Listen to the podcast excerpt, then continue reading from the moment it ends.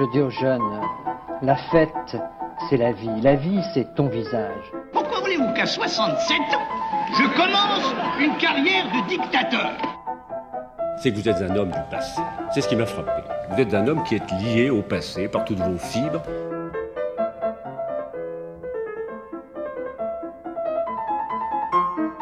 Bonne nuit les petits, fête de rêves, tonton veille sur vous. C'est la réforme oui, la chienlit non. J'assume pleinement la responsabilité de cet échec et j'en tire les conclusions en me retirant de la vie politique après. Je vous demande de vous arrêter.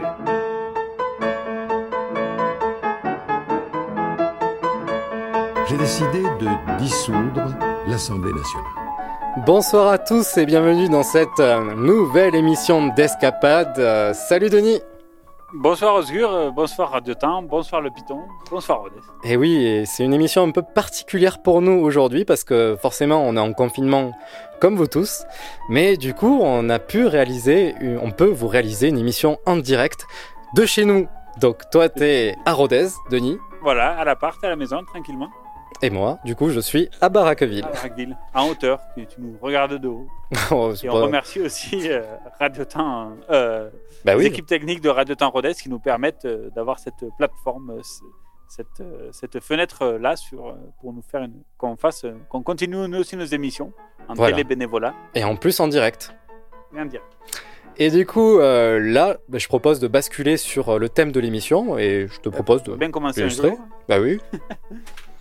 Donc, euh, Denis, Et le thème, c'est Albert Camus, qui Ah. nous a quittés il y a 60 ans, euh, hein, le 4 janvier, le- il y a 60 ans. voilà. Et donc, en général, je- euh, quand on parle d'une personnalité politique, on commence par son enfance. Endroit. Voilà. Voilà. Par sa naissance. La prime jeunesse. Voilà, le, le commencement euh, commence toujours par sa naissance. Et donc Albert Camus voit le jour en 1913 dans une petite ferme à Mondovie, aujourd'hui rebaptisée Dréan, dans ce qu'était l'Algérie française à l'époque. Son père, Lucien, ouvrier agricole euh, dans un domaine viticole, fait partie de la lignée de colons arrivés en Afrique lors de l'annexion de l'Algérie par la France en 1834. Sa mère, Catherine, née aussi en Algérie, est d'origine espagnole. Albert a également un grand frère euh, de deux ans son aîné. Il s'appelle aussi Lucien. La famille Camus vit comme elle peut, laboure ce qu'elle peut labourer, cultive ce qu'elle peut cultiver. La terre est pauvre, l'industrialisation de l'agriculture n'existant pas, le sol est sec, un peu comme le Ségala euh, à l'époque, il y a un ou deux siècles euh, en Aveyron. euh, Le Ségala est toujours sec. On a la chaux maintenant.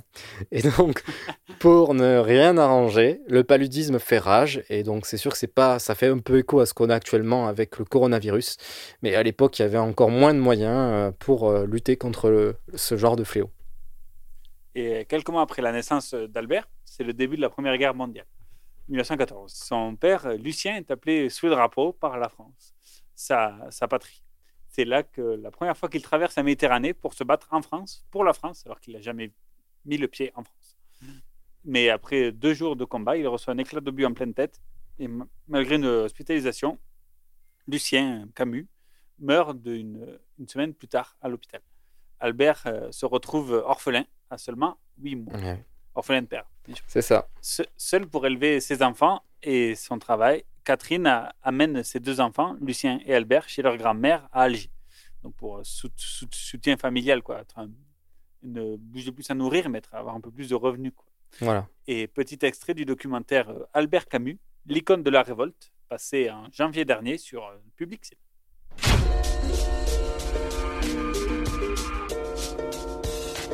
Ils vivent rue de Lyon, dans le quartier très populaire de Bellecour. C'est des gens pauvres, quoi. C'est l'équivalent d'une cité. Et ben tout, de suite, ça match avec un gamin qui vient de, nos cités aujourd'hui et cette figure-là, qui, grandit dans un environnement presque similaire. Et ben tout d'un coup, on se dit, OK, c'est l'un des nôtres. La mère d'Albert est femme de ménage. Presque sourde, elle est aussi douce qu'effacée.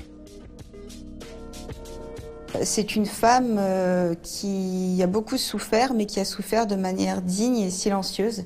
C'est une femme d'ailleurs qui a été entourée par le silence et qui, en un sens, peut-être se définit par le silence, puisque elle parlait très peu. Elle avait l'habitude, lorsqu'elle rentrait du travail, de prendre sa chaise, d'aller sur le balcon, de s'asseoir et de, et de contempler euh, l'horizon sans parler. Cette relation est très touchante parce qu'on voit bien tout l'amour que Camus a pour cette mère et avec qui il est difficile de parler. Et voilà. Et donc, juste de passage, on salue les personnes qui nous écoutent en direct en ce moment et vous pouvez réagir sur, euh, sur euh, Facebook.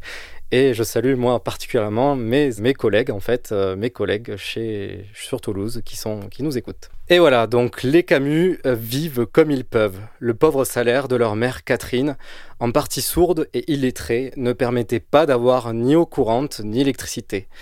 Pas de lit non plus. Les Camus doivent faire avec les moyens du bord. Pendant l'absence de leur mère, c'est leur grand-mère qui s'occupe de leur éducation stricte, elle n'hésite pas à utiliser les coups de cravache pour euh, les rappeler à l'ordre. Une règle demeure chez les Camus. Il est interdit de parler de Dieu. Pas de conscience spirituelle. Le, la grand-mère dirait même d'un mort, en voilà un qui ne pètera plus. Ce qui en soi n'est pas faux. non, c'est vrai. Et très énergique, euh, Camus euh, se distrait en pratiquant son sport favori, le football notamment en tant que gardien de but. C'est une passion, le football, qui gardera tout au long de sa vie et, et qui développera euh, tout au long de ses 44 euh, années. Plus, plus qu'un sport, de, ces parties de foot lui permettaient de s'évader de son quotidien compliqué, comme on a vu avec euh, une, une enfance, fait une vie quotidienne un peu misérabiliste dans son foyer. Difficile. Et donc de garder un peu de l'espoir. Je n'ai connu que dans les sports d'équipe, autant de ma jeunesse, cette puissante sensation d'espoir et d'exaltation qui accompagne les longues journées d'entraînement jusqu'au jour du match, victorieuse ou perdue. Le peu de morale que je sais, je l'ai appris sur les scènes de théâtre et dans les stades de football qui resteront mes vraies universités. Vous avez reconnu certainement la voix d'Albert Camus. Et donc, à l'école, Albert part de loin, du coup. Sans aucune instruction à la maison, le voilà lancé dans l'arène de l'école de la République. Très vite, l'instituteur Louis Germain le remarque, voit en lui une sensibilité dans la littérature, une finesse, lui qui partait de zéro. Albert sera particulièrement touché par la lecture des Croix de bois de Roland d'Orgelès, auteur et ancien combattant lors de la Première Guerre mondiale. Et ça fait un peu écho vis-à-vis de, son père euh, aussi qui est parti pendant la Première Guerre mondiale. Et, poussé par euh, son professeur, très bon livre, Les Croix, très, très prenant, mais très bon livre. Euh, poussé par euh, son professeur, il devient premier de la classe.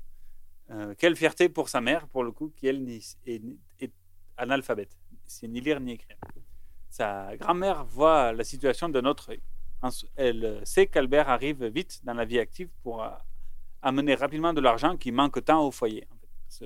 Dans bien des foyers euh, pauvres, à l'époque, un, enfant, c'était potentiellement des bras pour travailler, pour euh, amener un peu plus d'argent à la maison. Mais le professeur Germain ne lâche rien. Il sait qu'il a un élève surdoué. Euh, Brillant. Dans, sa classe, il veut le, pousser, faire tout ce qu'il peut pour qu'il s'en sorte par l'école.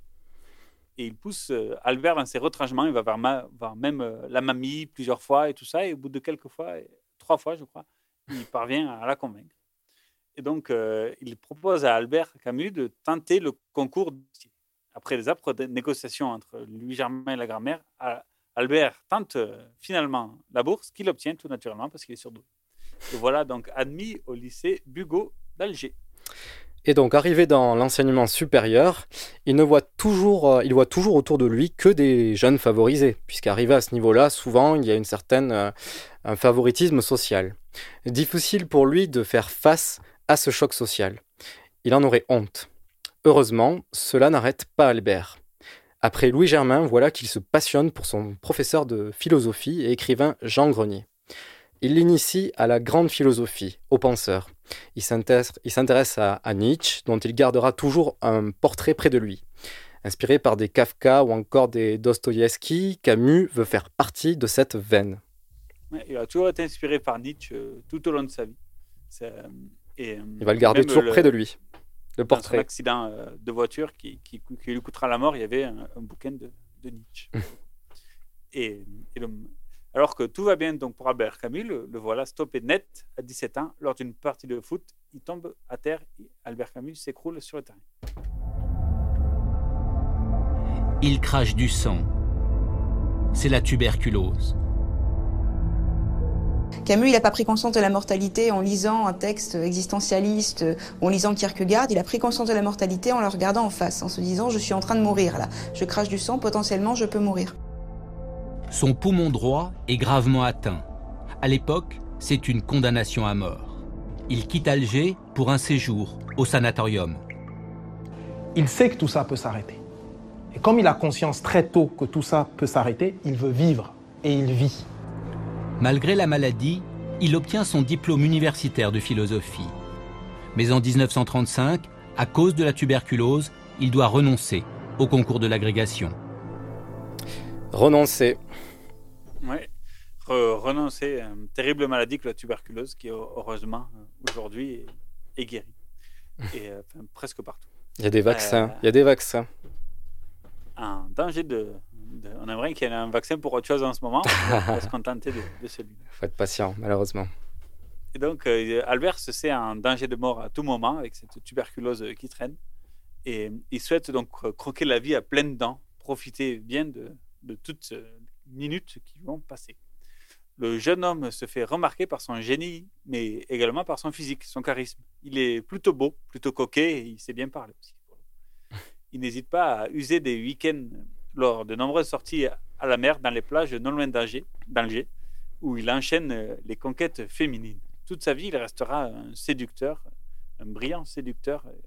Il a aura plusieurs femmes et beaucoup plus de maîtresses.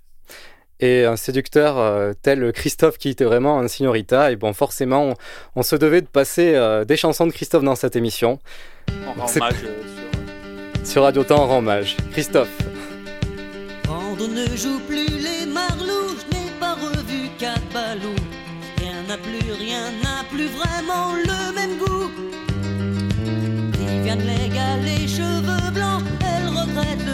et blanc. Pour autant, pour autant qu'on emporte le vent. Wow, wow, wow. Señorita, dépêche-toi et remets ta robe de tata. Tous les plus grands airs d'opéra ont des relents de rumba. Señorita, dépêche-toi, je suis un peu plus vieux que toi. Je ne vais plus au cinéma, on a fermé l'Alhambra.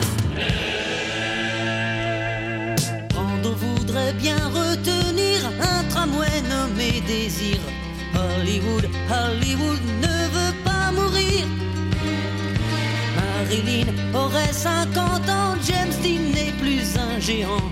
Rien n'est plus, rien n'est plus vraiment comme avant. Wow, wow, wow. Señorita, dépêche-toi. Je sens qu'il est bien tard déjà. Comme ma guitare sous mes doigts, les caprices d'une diva. Señorita, dépêche-toi. J'espère que tu ne m'en veux pas. Mais les fins comme au cinéma, tu sais, ça n'existe pas. N'est plus sur sa moto, il se meurt dans un tango, retenant, retenant le dernier sanglot. Tous les Indiens sont en VO à l'ouest du Rio Bravo. Rien ne va plus, rien ne va plus, même chez les gringos. Oh, oh, oh. Señorita, dépêche-toi et remets ta robe de taffetas. Tous les plus grands airs d'opéra ont des relents de rumba. Señorita, dépêche-toi, je suis un peu plus vieux que toi. Je ne vais plus au cinéma, on a fermé l'Alhambra. Señorita, dépêche-toi, j'ai oublié les n'ai pas le physique pour ça. Alors danse, danse pour moi.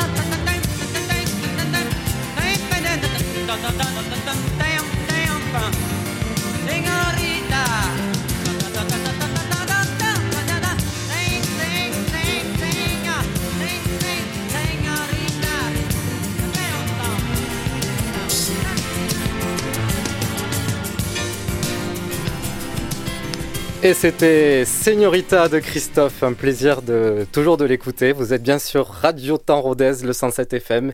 Il est 19h14, bientôt 15. C'est bien, on peut dire l'horaire pour la première fois en étant sûr de l'horaire. Précisément en plus. Eh ouais, ouais, ouais. Là, on à est la précis. seconde, à la seconde. à 3 secondes près. C'est ça. Allez, on continue l'émission d'escapade sur Albert Camus. Et donc là, on a vu qu'il vient d'avoir la tuberculose et que malgré tout, c'est un petit dandy. Quoi. Il va faire son maximum pour profiter de, de la vie. Du coup, il semble menacé. Et donc en 1934, le petit dandy épouse Simonier, avec qui il divorcera en 1936, deux années plus tard. Voilà, Super. il profite à fond. Il a quoi, 21 ans bon, ça. Erreur de jeunesse. Erreur de jeunesse. Ça arrive. Cette même année, sur les conseils de Jean Grenier, il rentre au Parti communiste algérien. Il est principalement poussé par la volonté de soutenir la cause des opprimés algériens, lui qui s'est toujours senti proche euh, de- des personnes à qui l'injustice sociale était, euh, avait gravement atteint. C'est là aussi euh, l'époque de ses premiers écrits, une pièce de théâtre, Révolte dans les Asturies, inspirée d'une révolte ouvrière en Espagne. Cette pièce, écrite avec euh, des camarades de classe du théâtre du travail, fut interdite, censurée. Malgré tout, avec sa troupe, ils s'adaptent, euh, ils adaptent du Malraux, du Dostoïevski qu'ils aiment tant, etc., pour jouer sur les planches. Après aussi, le, théâtre du travail, c'est le théâtre, petit théâtre officiel du Parti communiste. Bon, à l'époque, comme tout le monde n'était pas lettré, tout ça, c'était- le théâtre était aussi un moyen de, de convertir les masses à, à la révolution. La propagande, un peu de la publicité, de se faire connaître, quoi. Voilà. Bah, c'est pas, pas- pas plus mal qu'autre chose. Et son, son engagement communiste, donc euh, au jeune Albert Camus, lui a servi à se vacciner contre le communisme, pour le coup. Mm. Très vite, il se fatigue de la propagande moscovite de Staline et de Moscou. Et c'est bien que le sort des travailleurs algériens euh, intéresse très peu Staline. Ça lui Mm. fait trembler l'une sans toucher l'autre, comme euh, a dit un ancien président qui nous a aussi quitté il n'y a pas longtemps. Et, euh, et donc, Camus quitte le PCA, le Parti communiste algérien, en 1937, donc deux ans et quelques après y être entré. À cette époque, il commence la rédaction de son premier bouquin, L'en- euh, L'envers et l'endroit, qui sera publié un peu plus tard en Algérie, alors encore département français. L'œuvre de Camus a été constante dans la durée. Une dizaine, une petite quinzaine d'œuvres étalonnées sur euh, 20 ans entre 1936 et 1957 où il publie son dernier essai Réflexion sur la peine capitale. On y reviendra tout à l'heure. En 1940, le Soir républicain, journal pour lequel il collaborait, euh, collaborait Camus, euh, est interdit par le gouvernement de Vichy, nouvellement élu en métropole. Camus et sa nouvelle épouse Franci- Francine Faure décident de faire euh, leur valise, euh, un peu comme Simone, euh, dirait euh, notre cher euh, Georges Marchais. Et donc, euh, il rentre à Paris. Son travail de journaliste l'amène à travailler au journal Paris Soir, encore un, un journal du soir comme Le Monde, qui est euh, aussi un, un- un journal du soir. Et le Soir républicain, pour le coup, qui, est- qui était un journal un peu de gauche, donc forcément, quand Vichy arrive au pouvoir en Algérie, Mm. il voit ça comme euh, de mauvais œil, pour le coup. Bizarrement. Les sourciliers, sauter les sourcils de Pétain qu'il interdit. Et La donc, moustache, euh, la moustache aussi. Camus et Francine ont fait leur valise et rentrent à Paris. Et ces écrits continuent malgré la difficulté de l'époque. Qu'en 1940, la guerre, l'occupation, c'est pas le meilleur moment pour être journaliste euh, libre. Ouais. Et euh, Camus euh, se fait publier le mythe de Sisyphe, essai sur l'absurde, chez Gallimard, de prestigieuse maison d'édition. De là, il va se créer une amitié de longue date avec Michel Gallimard, euh, l'éditeur, et l'oncle de Gaston Gallimard, aussi célèbre éditeur. Voilà, c'était le, le neveu, je crois, de Gaston Gallimard qui a créé euh, la maison d'édition. Et euh, donc, de cette euh, entrée chez, chez Gallimard, il va en- entrer en correspondance avec André Malraux aussi, qui est déjà un homme de renom, qui est lecteur euh, chez Gallimard. Lecteur, c'est-à-dire quelqu'un qui reçoit les, les essais, les, Les bouquins. brouillons, les bouquins, et qui lit et qui, dé- et qui valide si on a la publication. Voilà, est-ce qu'on diffuse chez Gallimard ou pas? Voilà. Est-ce que ça vaut la peine? Et donc, euh, les deux grands hommes, Camus et Malraux, s'apprécient beaucoup. Et c'est même André Malraux qui va pousser Camus à faire publier L'étranger chez Gallimard en 1942. Donc, euh, ce, euh, ce roman devient le premier grand succès d'Albert Camus, malgré, malgré, malgré l'époque terrible de La Seconde Guerre. 1942, donc de l'occupation. Et encore aujourd'hui, son plus grand succès, celui qu'on trouve le plus facilement, est traduit en plus de langues. Dans ce contexte complexe de 1942, l'étranger a, rencontré son succès littéraire, mais n'a pas encore rencontré son succès populaire. Ce, ce, ce, ce sera fera paradoxalement en grande partie après la mort de son auteur. Donc ça se fera plus tard, euh, comme ça arrive souvent avec certaines personnes, euh, une fois la, la mort arrivée, euh, le, la reconnaissance arrive. qu'on avait sous la main. C'est ça. Aujourd'hui, plus de 7 millions de copies ont été vendues, traduites en 68 langues, dont l'espéranto, qui est la langue universelle qui n'est reconnue par personne officiellement. Et euh, l'étranger. Je sais que l'espéranto, euh, moi j'ai des oncles donc, qui maintenant sont, ont été donc, dans l'école des années 60, Ouais. baby boom et tout ça, et qui, euh, et qui euh, on le- à l'époque, on leur enseignait l'espéranto Ah. comme euh, langue étrangère en fait, à- au primaire et tout ça au collège. D'accord. C'était pas l'anglais, ni l'espagnol, ni rien, c'était l'espéranto en première langue. Et c'est dommage qu'on n'ait pas basculé là-dessus, mais bon, il y a une autre langue qui s'est imposée. Voilà. L'étranger est le troisième bouquin français le plus lu et le plus traduit après Le Petit Prince, c'est dire, et 20 000 lieues sous les mers.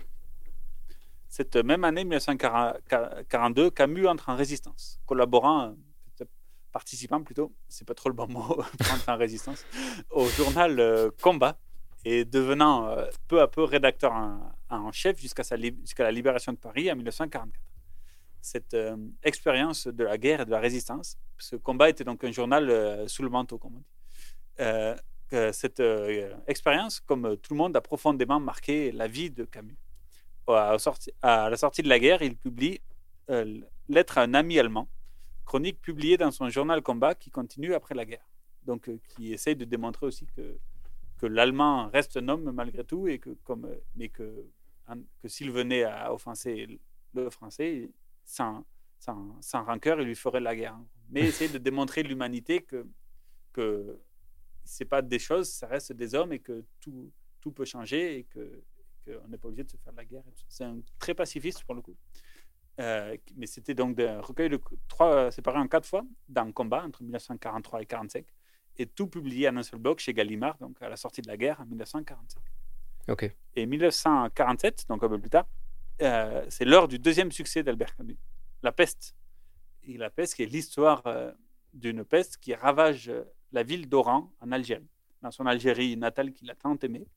Ce qui fait écho donc à notre complexe euh, actualité de coronavirus pour le coup. Et la peste qui montre aussi comment tout le monde se réorganise, se, se solidarise, comment des gens euh, simples comme nos infirmiers aujourd'hui, nos boulangers, tout ça deviennent un peu des héros du quotidien, aidant euh, tout le monde à s'en sortir dans, dans une épidémie de peste.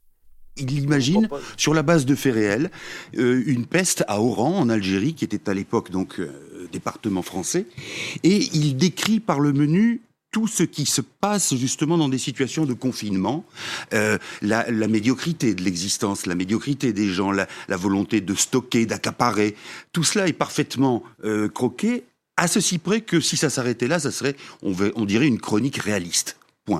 Non, il y a en plus chez Camus des personnages qui ne sont pas tous des héros, mais qui vont se distinguer dans une appréciation différente du phénomène, mais qui vont se rejoindre sur quelque chose de très précis. Et c'est là que la peste est intéressante. C'est en quoi, comment peut-on survivre à cela? Et ce que Camus fait dire à ses personnages, c'est qu'au fond, qu'on soit bon, mauvais, lâche ou courageux, il y a quand même un moyen de s'en sortir. C'est le fait de se tourner vers les autres, c'est-à-dire d'aider comme on peut. Alors médecin, il y a, il y a Rieux qui est un médecin, mais d'autres, il y a euh, d'autres Rambert et journalistes. Ils vont s'y mettre et à travers ça, c'est ça qui est important. Et c'est en ça que Camus est aux antipodes de nos pensants, entre guillemets, euh, nationalistes et souverainistes qui campent sur l'immuable. Camus, qu'est-ce qu'il fait? Il dit, le seul moyen de s'en sortir quand on est un être humain, c'est de considérer que rien n'est immuable. Pas même la peste, pas même cette, cette abomination qui fait autant de morts. Et c'est à ce prix-là que l'on survit ou que l'on ne survit pas, mais au moins qu'on évacue la peur. Très intéressant, très intéressant. La carrière de Camus va ensuite être plutôt linéaire jusqu'aux événements en Algérie. Il va publier L'homme révolté en 1951, livre qui a aussi fait beaucoup débattre et terminé son amitié avec Sartre pour devenir une vraie euh, inimité, un initié. On verra ça tout à l'heure. En 1954, il publie L'été et son dernier grand succès, La chute, en 1956. Et, en parallèle, donc Albert Camus a aussi fait quelques essais, préfaces et aussi été un grand dramaturge avec cinq pièces de théâtre, dont la, sa dernière, Les Justes, publiée en 1949 et jouée aussi cette même année à Paris, qui fut donc un réel succès populaire. Et, euh, et euh, dans Les Justes, il, faisait, il a mis en scène, parce que c'était lui aussi le metteur en scène, Ouais. son, son amante de l'époque, euh, Maria, nom. Maria Cazares. Maria Cazares. Donc au moins, tout est fait par les mains de Camus, qui Oui, pour oui. le coup, ses pions, pour le coup. C'est ça. euh, euh, qui ne parlent pas, donc, les justes, pièces qui ne parlent pas, donc, des, des juifs, des non-juifs ayant hébergé les juifs pendant la première, deuxième guerre mondiale pour les sauver de, de l'extermination. Mais au contraire, de rien à voir sur le projet d'un attentat contre un despote et sa tyrannie qui se passe dans une Russie tsariste. Donc c'est un peu aussi euh, une critique du despotisme et tout ça euh, D'accord, dans le contexte d'après-guerre. ça marche. Alors, on va diffuser là en ce moment Abdel Malik qui a repris pas mal de recueils de d'Albert Camus, de, de poèmes. Il l'a chanté à plusieurs occasions, comme ici. Donc, euh, hommage d'Albert, euh, d'hommage de Abdel Malik, Albert Camus. J'aimerais ici entendre le souffle du soleil parler le langage de l'aube naissante. La promesse de tous les lendemains qui chantent en chœur. J'aimerais t'en dire c'est bientôt fini à toi qui hurle à la lune ta souffrance. La tendresse de tous ceux qui n'ont deuil que celui du cœur. Des gens qui perdent lentement leur avenir à force de se tuer au labeur. Des gens qui paient comptant ce que d'autres ont commis comme erreur. Des gens qui pleurent leurs rêves tués au grand jour, recroquevillés dans l'obscur du regret. Des gens qui, ayant assez de mourir à petit feu, en viennent à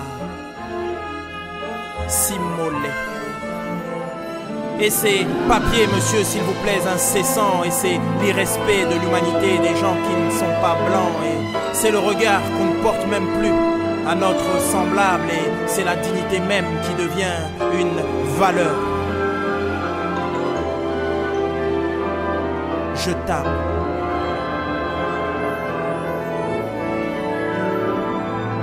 J'aimerais ici entendre le souffle du soleil parler le langage de l'aube naissante.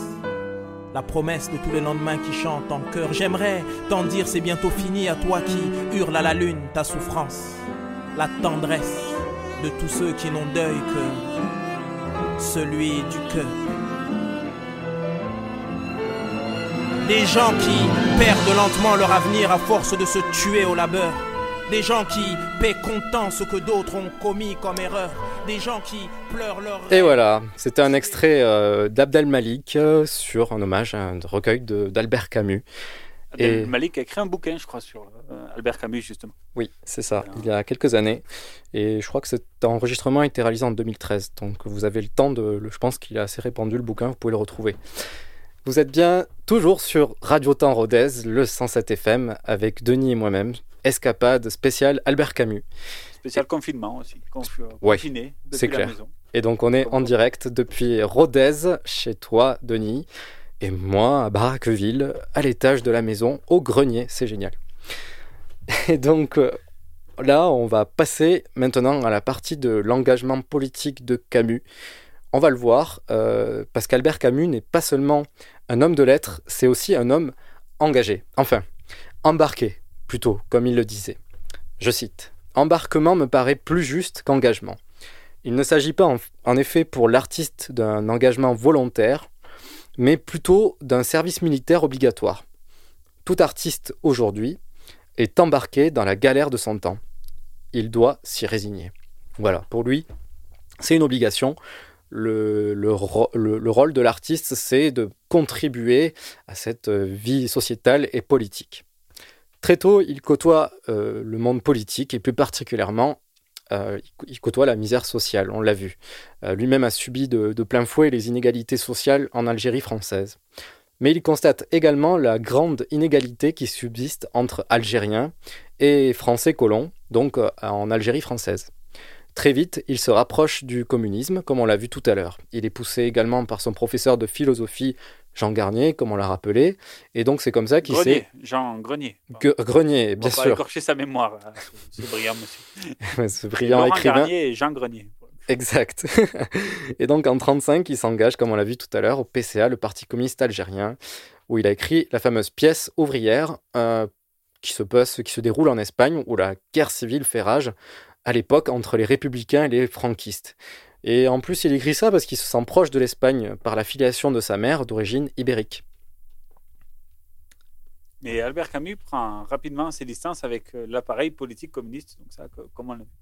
Euh, peu de liberté intellectuelle, individuelle, selon lui, et beaucoup d'hypocrisie, ah Euh, no- notamment de Moscou, qui dicte la doctrine des partis communistes du monde entier et qui va aussi contribuer donc, à l'essor des fronts populaires euh, en Europe, comme on l'a vu dans une précédente émission d'Escapade. Mm. On peut retrouver sur SoundCloud euh, gratuitement. Euh, seulement deux ans après, donc, il jette la carte du parti, il la déchire et il, il continue son engagement seul et indépendamment pour les opprimés. Et, euh, et après son engagement pour les républicains espagnols dans la guerre civile qui ravage l'Espagne, engagement notamment journalistique, parce qu'il écrivit donc au soir d'Alger. Et en fond- en- c'est dans la presse donc, que Camus poursuit son embarquement politique. D'abord dans les colonnes de l'Alger républicain, le, journal Les Travailleurs de la- de l'Algérie française. Il y entre en 1938 et très vite il devient, devient rédacteur en chef. Très vite il sait s'imposer dans toutes les structures euh, qu'il intègre pour travailler. Oui, On l'a vu au combat euh, pendant la Deuxième Guerre. Et, et là, et là aussi, ses brillants talents font qu'il devienne très vite rédacteur en chef des différents journaux auxquels il collabore. Ouais. Il sera remarqué par son article Misère de la Kabylie en 1939 qui a fait grand bruit. Petit extrait. En juin 1939, il part plusieurs semaines en immersion dans la région de Kabylie. Il dénonce l'exploitation coloniale et réclame le droit de vote pour tous. C'est une description assez clinique de la situation euh, des, des Kabyles, à savoir en- la- l'absence d'écoles, l'absence d'hôpitaux, euh, les enfants et les parents qui meurent de faim. Il écrit J'ai vu à Tizi Ouzou des enfants en loques disputer à des chiens le contenu d'une poubelle. Misère en Kabylie montre bien que s'il y a bien euh, un occidental soucieux des douleurs qui lui sont épargnées, c'est lui. Et c'est même le premier à en parler. Mais l'aventure d'Alger républicain tourne court. Interdit, le journal est rebaptisé Le Soir républicain. Camus y publie un article sur la liberté de la presse. Il est censuré. Et voilà. Et du coup, comme il est censuré, on a vu, bah, c'était une raison de plus pour, euh, pour partir à Paris. Et donc, c'est vrai que c'est un des premiers à, par- à parler de la, du, pro- du problème de, de l'inégalité sociale dans les colonies euh, françaises. Enfin, un premier dans, du, euh, dans le sens où il était blanc, euh, intégré Eh oui. aux colons français, alors qu'en fait, il était aussi, euh, Aussi proche aussi que- miséreux, comme on a vu. euh, que- dans les colons français, il n'y a pas que des gens euh, qui avaient des grandes villas et qui exploitaient des, Mm. des colonisés. Il y avait aussi des, euh, des, des gens euh, tout simples et, et qui essayaient de survivre euh, comme ils pouvaient. c'est ça. Et du coup, à Paris, et donc une fois qu'il est parti en métropole, à Paris, on a vu qu'Albert Camus s'est rangé du côté des résistants lorsqu'il euh, travaillait pour le journal Combat. Il a toujours préféré mettre en avant les actes, cruels qu'ils soient, afin de les utiliser comme argument. Donc c'est la même recette qui marche depuis l'Alger républicain. Les faits, les faits, les faits. Euh, c'est ne serait-ce que sans trop de fioritures, les faits suffisent à son argumentaire. Après-guerre, il n'hésite pas à échanger avec euh, François Mauriac de l'Académie française et écrivain au Figaro et aux éditions Monsieur. de minuit pendant l'occupation, parce que lui aussi avait euh, une, euh, une activité clandestine euh, dans un journal clandestin pendant l'occupation sur des sujets, voilà, ils échangent qui les tiennent à cœur, la justice, la liberté, les liens entre morale et politique. Ah, voilà, la morale, le grand mot.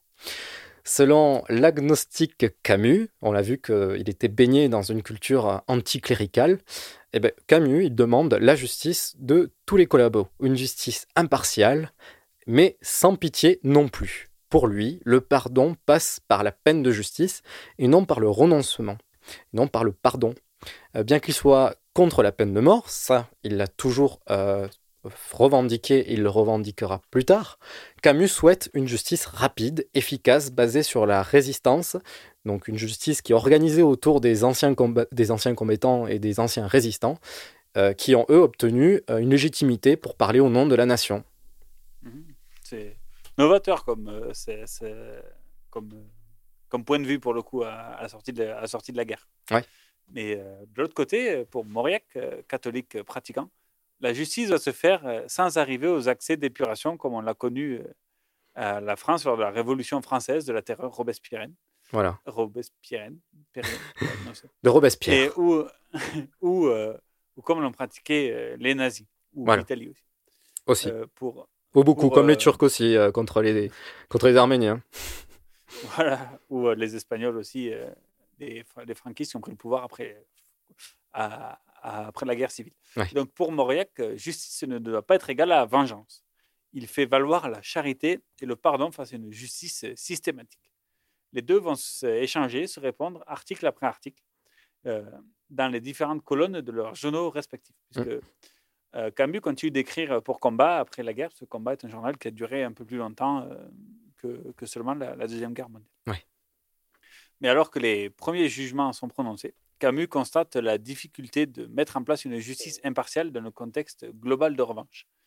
Euh, puisque tout, tout le monde veut faire sa justice, donc c'est, et puis en plus, tout le système administratif français est, est- est aussi touché par la guerre, quoi, parce que des juges qui étaient collabos, d'autres résistants, d'autres Ah, euh, neutres comme la plupart. Tout est remis en C'est- question. pour reconstruire un pays c'est, c'est- qui a été aussi divisé pendant quatre ans, c'est, c'est- c'est compliqué. Et les procès de, la, l'après-guerre sont sélectifs, les sentiments prédominent lors des jugements. Les verdicts sont incohérents. Rapidement, les communistes et les gaullistes prennent les devants pour reprendre en main la justice. Et c'était un échec euh, pour Albert Camus. Et Eh oui, parce que là, c'est, euh, on passait d'une justice euh, basée autour de, du volontarisme et d'une confiance au- autour de certaines personnes, et on voit que ça marche pas, Alors que c'est la haine et la vengeance qui, qui prennent, euh, le dessus. qui prennent le dessus sur les sentences, pour le coup.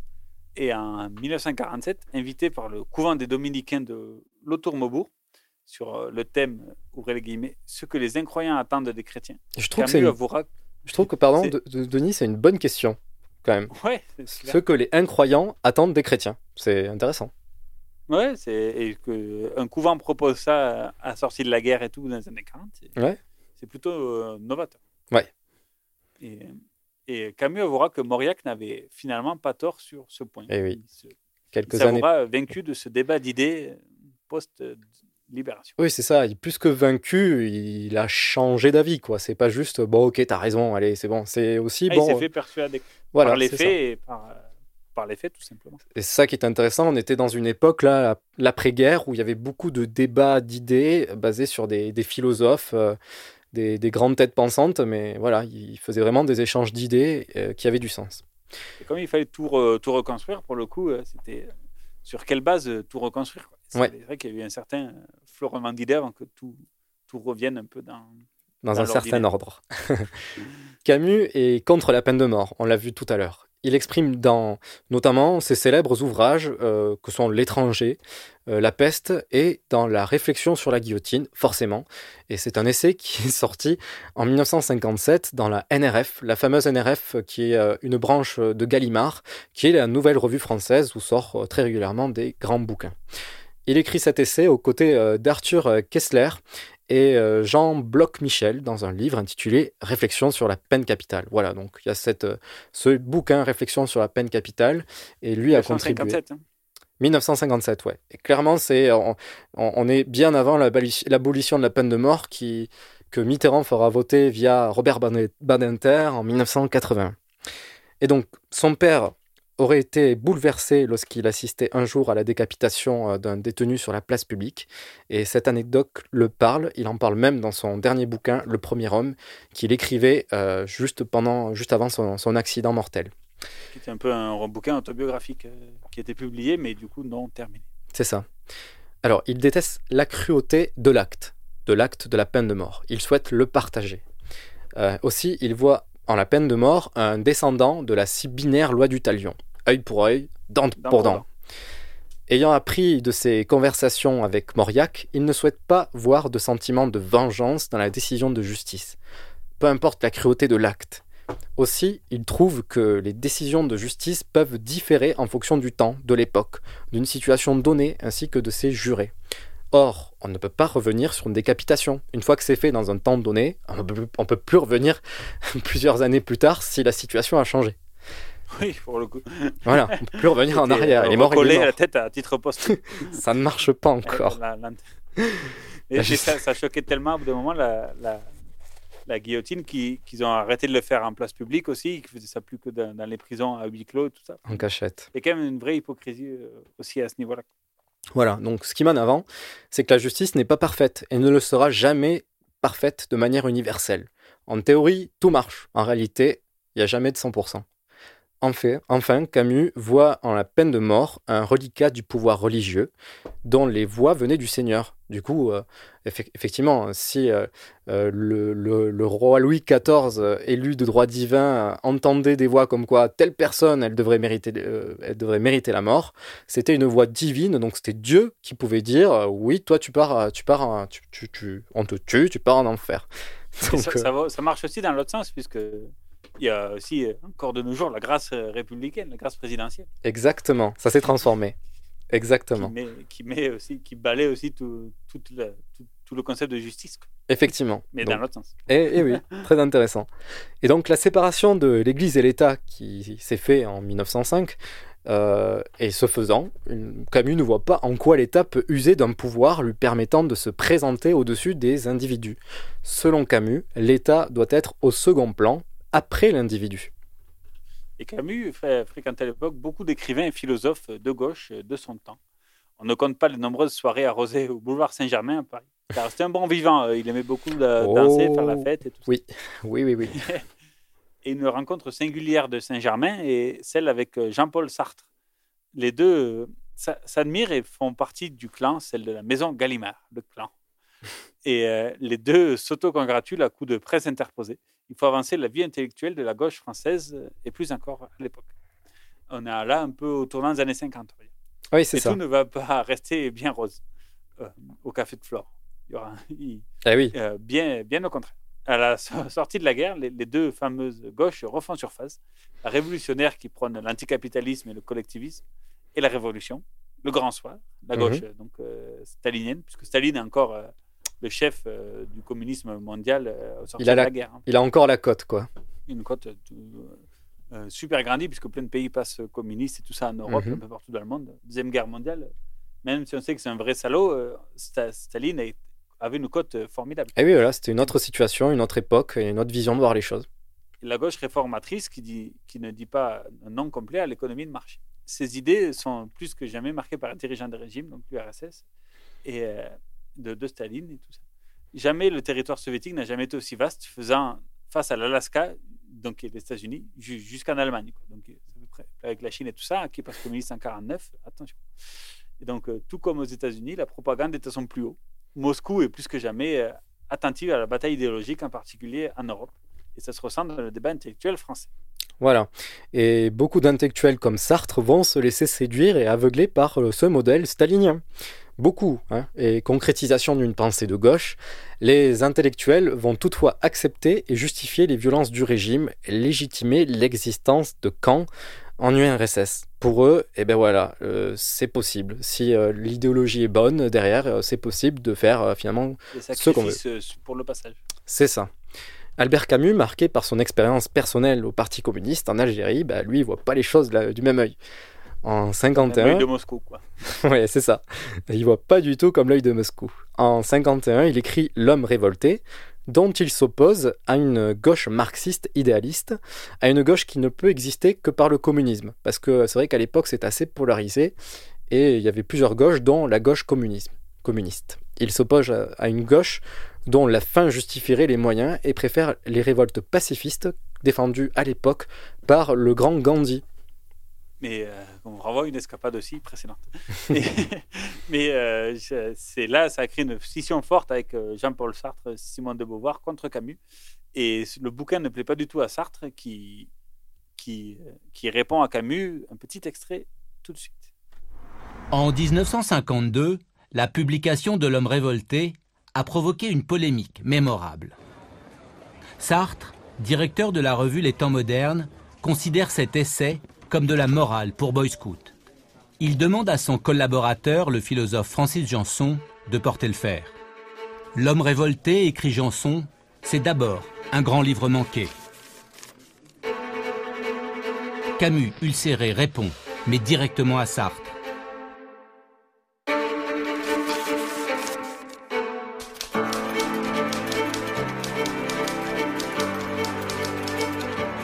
Monsieur le directeur, on ne décide pas de la vérité d'une pensée selon qu'elle est à droite ou à gauche.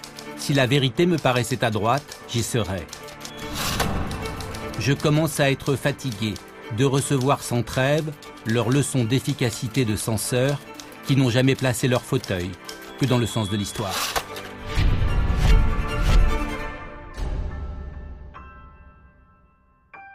Sartre réplique. Dites-moi, Camus, et si votre livre témoignait simplement de votre incompétence philosophique Je n'ose vous recommander de lire L'être et le néant. La lecture vous en paraîtrait inutilement ardue.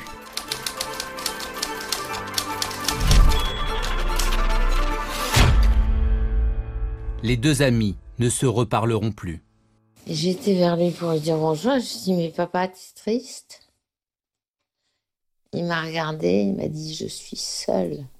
Eh oui, c'est vrai que là, c'est très très difficile pour Camus parce qu'il vient de, de perdre littéral, littéralement un de ses amis euh, philosophiques, mais aussi personnels. Et, et, comment Parce que là, ils se détestent comme jamais entre les deux. Hein. Je sais ah, pas ils si... sont mi-chers euh, complets. quoi. J'ai bien aimé la, la remarque de, de, de Sartre, euh, une morale de, pour Boy Scout. C'est un grand livre manqué, c'est fort quand même. c'est ça, c'est ça. fort. Et voilà. Donc, au de- sur, euh, sur Radio Temps Rodez, Escapade, au dernier quart d'heure sur euh, Albert Camus. Voilà, le timing, euh, on va essayer de respecter le timing. On va rendre l'antenne à 20h, ne vous inquiétez pas. À 20h pile, de toute façon, sinon on n'a pas le choix. On n'a pas le choix. À 20h, paf, ça, ça, ça passe. Alors, donc là, on est dans les années 50. Et donc, on rentre dans les années noires en Algérie. Ces terres, cette terre où il a grandi. Cette terre qu'il aime tant. Mais ce qui se passe là-bas le touchera profondément, quitte à se mettre à dos une grosse partie de la population française, que ce soit en métropole ou en Algérie.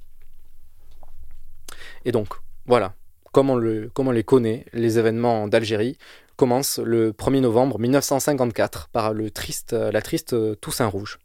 Très vite, c'est l'escalade euh, de la violence, les partis se divisent, la société française et algérienne se polarise.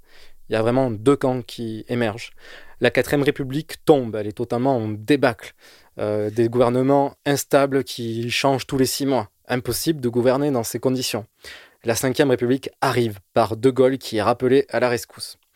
Très vite, la gauche socialiste, en tout cas une grosse partie, et, et bien sûr les communistes, penchent pour euh, des Algériens libres. Ils soutiennent l'indépendance de ce département français, comme euh, est devenu indépendant bon nombre d'anciennes colonies pendant cette période.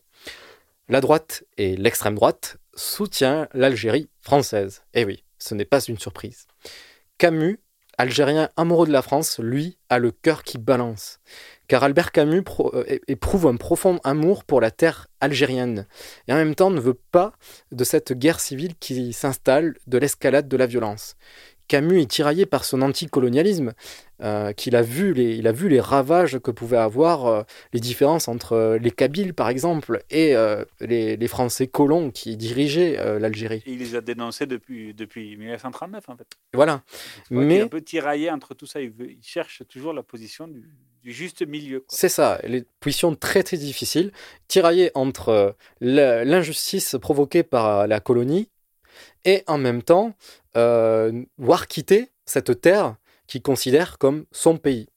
Voilà, réconcilier les uns et les autres et trouver une solution euh, commune. Et ça. il s'engage par son métier de journaliste via le journal L'Express, euh, par exemple, où il fait de nombreuses tribunes, dont une célèbre en 1956, donc au tout début de la guerre d'Algérie, euh, par, une, par un fameux appel à la trêve civile. Et on vous donne ouais. plus de détails ici, avec Stéphane Babet, auteur de Camus, Aimer l'Algérie plus que tout. Il y a le drame de Camus, euh, c'est son époque. Euh, il est dans une époque très idéologisée ou euh, très manichéenne, où il faut absolument se déterminer en fonction d'un camp ou de l'autre.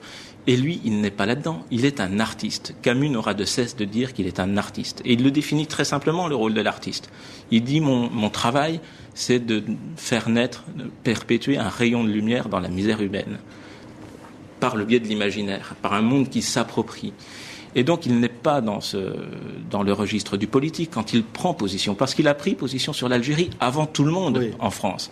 Il le prend, il prend position en tant qu'artiste. Et qu'est-ce qu'il dit? Il dénonce les injustices, parce qu'il est aussi, opprimés, il est aussi la journaliste. des victimes de l'histoire. Bien sûr. Et puis, euh, lui, c'est un enfant de la pauvreté. Camus. C'est un enfant de la pauvreté, c'est un enfant de la guerre, c'est un orphelin, il n'a pas connu son père parce qu'il est mort à la guerre. Il est du côté il est d'un seul camp, Camus, c'est de celui qui subissent l'histoire et pas de ceux qui la dominent. Sa position sur l'Algérie, c'est la perpétuation de sa brûlure. Elle est expliquée par sa brûlure interne. Et donc, qu'est-ce qu'il fait? En tant que journaliste, il décrit, il dénonce euh, les injustices, l'iniquité euh, d'un système qui devient absurde, quel colonialisme tel qu'on le connaît sur la fin. Et puis lorsque les événements se précipitent, que c'est déjà la guerre, qu'il n'y a au fond beau- plus beaucoup d'espoir, il le sait très bien, il va à Alger. Au moment où tout le monde lui dit d'ailleurs de ne pas y aller parce que c'est dangereux. Au moment où tout le monde à Paris a plutôt tendance à se taire et à parler d'événements au lieu de guerre. Et il en appelle à une trêve civile. Il demande à ce qu'on épargne les innocents. Oui, mais il ne prend pas parti d'une certaine façon. Si, il prend parti pour l'humain. Son seul parti, c'est celui de l'humain. Et voilà, c'était euh, le parti le plus difficile à tenir. Et donc, petit à petit, son refus de la violence, cette absurdité, car elle est la négation de l'autre, va mettre Camus en retrait des intellectuels de l'époque.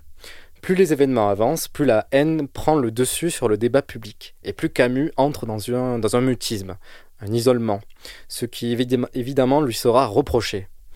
Quelques jours après avoir reçu le prix Nobel de littérature en 1957, car oui, il l'obtient, un étudiant algérien l'interroge à Stockholm sur son mutisme sur la guerre d'Algérie lors de son discours du prix Nobel. Il répond En ce moment, on lance des bombes dans les tramways d'Alger. Ma mère peut se trouver dans un de ces tramways. Si c'est cela votre justice, je préfère ma mère. Et donc là, ça sera repris. Ça sera repris cinq colonnes à la une par le journal de référence Le Monde, le journal, le journal du soir. Je préfère ma mère à la justice. Ils raccourcissent ça comme ça. Tout ceci dans l'optique pas de. que, le- euh, beaucoup, tout le monde. Ouais. fait grosse polémique. Grosse, grosse polémique. C'est clair, voilà. Donc tout ceci dans l'optique de le faire passer pour indifférent au peuple et aux événements d'Algérie, alors que toute son œuvre littéraire et personnelle démontre le contraire, bien entendu. Et toutes ces attaques la situation algérienne font que Camus perd un peu l'inspiration dans cette fin des années 50. C'est pour cela qu'avec des amis, dont l'éditeur Gallimard et son amante Maria Casares, ils partent en Grèce pour se ressourcer. Car l'homme libre n'est pas, si, l'on peut dire, un exemple de fidélité. Il a eu euh, deux femmes, la deuxième Francine Faure, avec qui il demeurait marié de 1940 à son décès en 1960. Mm. Il s'est aussi profité des plaisirs de la vie. On a eu beaucoup de maîtresses, dont deux principales. Maria Casares, donc l'actrice qu'on a vue, qui jouait pour ses pièces. Et cette relation était publique, ce qui a mis en dépression forcément Francine, sa femme, Ah oui. qu'il aimait- qu'il aimait beaucoup, et a occasionné de nombreuses disputes dans le couple Camus. Et la dernière de ses maîtresses fut une étudiante danoise rencontrée en 1957 au Café de Flore, alors qu'il se trouvait en compagnie d'Albert Cossery et de Pierre Bénichou, lui aussi étudiant. en Voilà, et qui nous a Quelle belle quittés, histoire. qui nous a quittés il y a peu. Cette année 1957, Camus reçoit dans- donc le prix Nobel de littérature pour son roman La Chute, publié en 1956. Il a alors 44 ans. Il est jeune. Il l'obtient à la surprise générale, car c'était plutôt André Malraux qui était pressenti pour l'obtenir. Lorsque l'ambassadeur de Suède vient euh, lui communiquer la bonne nouvelle, Camus lui répond Je vous remercie, monsieur l'ambassadeur, et je vous prie de transmettre à l'Académie suédoise les remerciements d'un écrivain français d'Algérie. Tout est pesé. Tout était très pesé. Et donc Camus est très gêné par les mondanités euh, qu'il peut y avoir autour de ce genre d'événement. Euh, ses origines populaires et sa modestie ne lui ont pas habitué à tout cela. Cela lui a occasionné de nombreuses nuits d'insomnie, mais cela ne l'a pas empêché de faire un discours à Stockholm reconnu comme euh, sûrement l'un des plus beaux jamais prononcés par un Nobel. Voilà, on aurait pu vous proposer euh, le discours complet qui fait 12 minutes 56. Ouais.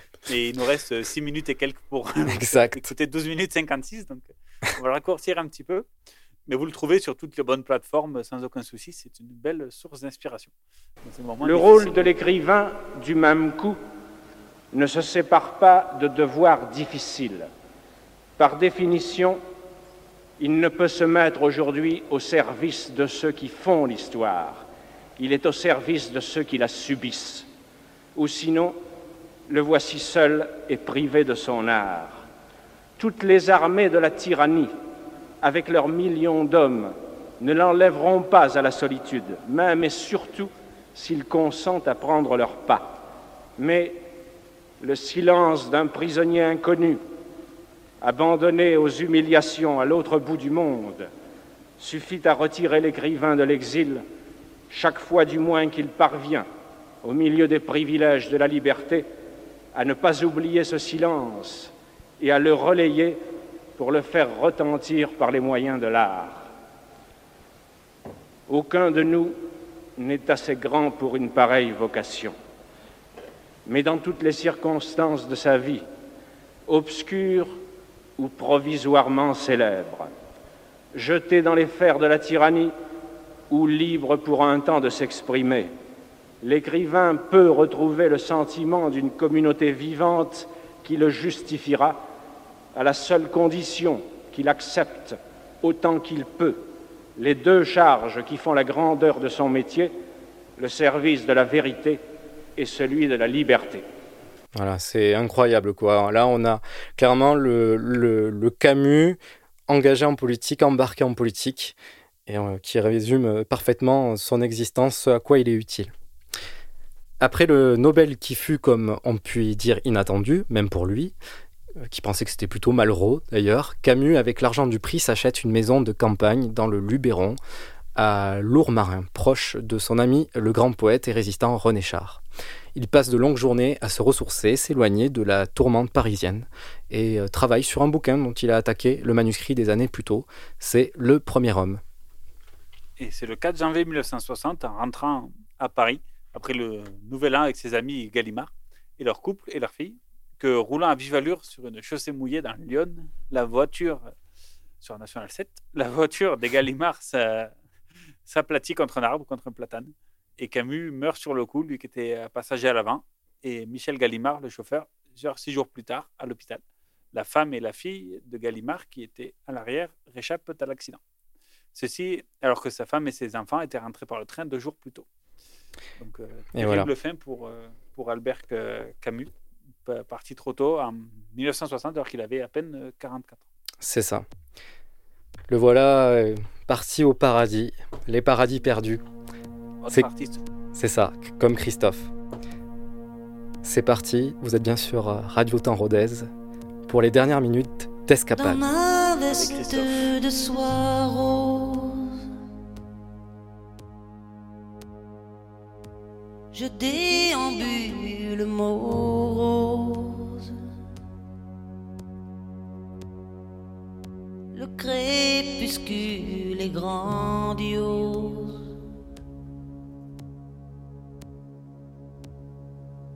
Mais peut-être un beau jour voudras-tu retrouver avec moi les paradis perdus.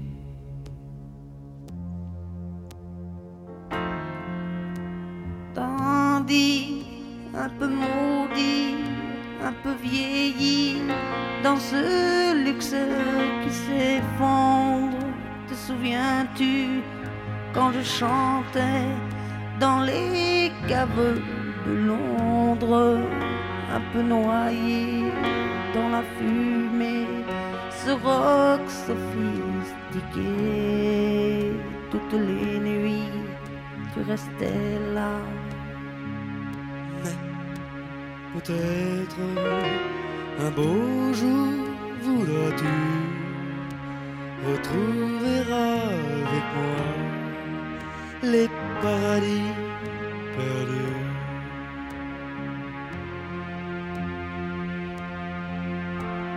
Tandis un peu maudit, un peu vieilli, mes musiciens sont.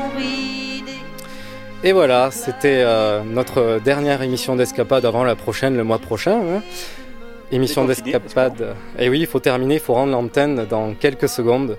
On vous remercie chaleureusement euh, à tous de nous avoir écoutés. Également, on remercie euh, Armand et toutes les personnes qui, qui sont à la radio pour nous avoir permis de réaliser cette émission en direct depuis chez nous. C'était génial. Ouais, sacrée expérience. Bon, bon courage à tout le monde.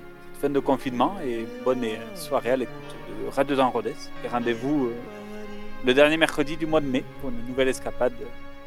C'est ça. À bientôt.